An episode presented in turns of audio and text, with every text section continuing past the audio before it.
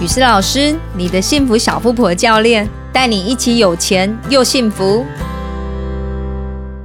在职场中，很多人都会抱怨没有人懂自己，加薪的升官永远都不会是自己。到底是老板没有慧眼，还是自己没有能力？当你觉得不被了解时，雨师老师想要问你一句：你有没有好好把自己说清楚？我先举两个年轻上班族的例子，大家听听看，到底为什么差不多的背景的人会有相差甚远的遭遇呢？其中一位 Angela，她大学毕业后加入一间知名的媒体公司担任 A E，负责跟客户提案、举办活动，并追踪活动成效。但在入职六个月后，她发现自己一直都在处理文书、联系厂商，没有机会碰触到核心业务。反观找他两个月进公司上班的 Cindy，已经跟着总监一起出门提案。Angela 不由得觉得有些不平，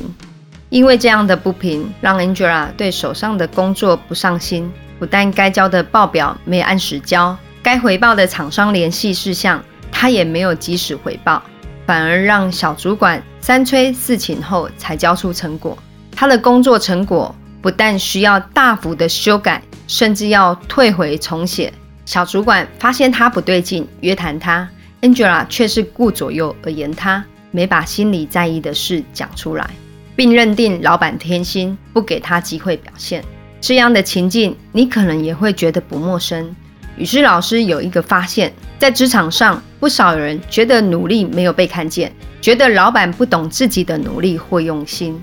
或是老板有私心，偏好其他同事，都不给自己机会。默默期待其他人可以猜中自己想法的心态，让我们仿佛从二十三十多岁的成年人，一瞬间退化到婴儿时期。无论饿了、冷了，只要一哭一笑，父母亲就能马上奔到我们身边回应需求，不用言语就可以让我们的需求获得满足。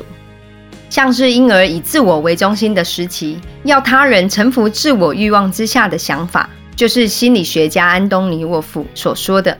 让婴儿自我凌驾成熟自我的现象。然而，职场的组成却不是父母跟婴儿的组成，而是成熟大人为了追求利益而集结，并且互相交换技能和专业的场所。每个人的出身背景或是脾气、个性都大不同，更不用说上下关系会让理解他人的过程变得更为错综复杂。讲到这里，雨师老师有个提醒给你：每个人在职场上走闯，在期待他人理解自己之前，更需要清楚地认识自己、表达自己，并沟通自己跟他人的需求。像是摆在有机超市货架上的蔬果，每个都有清清楚楚的产销履历，标示着产地、标章、验证机构等等资讯，让消费者可以一目了然。知道自己购买了什么，吃下的是什么样的产品。在工作上，我们该如何让别人更理解自己呢？雨思老师提供你以下三个重点，让你对于掌握职场沟通更有方向。首先，定期回报且随时校准；第二，以商量取代猜测；第三，刻意想象和刻意参与。第一，定期回报且随时校准。如果你有用过 Google Map 导航的经验，你应该会发现，往往出门前半小时才查好的路线跟路况，一上路后本来都不塞的路就会开始塞车。于是 Google Map 又会重新计算出一条最佳路线，还有所需的时间。我们在执行工作时，其实也是像使用导航一样，一开始计划往往会因为许多的人事物等变因。而会有时间的延迟，或是预算增加的风险。身为下属，若是能够养成及时回报，并随时跟主管确认方向的习惯，就能确保工作成果符合预期，而非把力气用错地方，还埋怨自己的辛苦没有人看见。第二，以商量取代猜测。有人说过，以为是世上最暧昧、可怕的一个字眼。以为让我们误认为自己所想象就是真实，而我们脑海中的他人就是他们真实的样貌。这样未经求证的揣测，往往是加深误会与制造冲突的开始。与其你在工作上费心猜测，在心中不断扮演小剧场，倒不如主动跟主管开启对话，把自己有疑问、疑惑的问题理清，也取得主管对自己直接的评价。只要你能放下心中的小剧场，反而有机会和其他人经营更真实的关系。第三，可以想象和可以参与。许多主管因为距离第一线作业太远了。往往对于工作的执行细节无法掌握，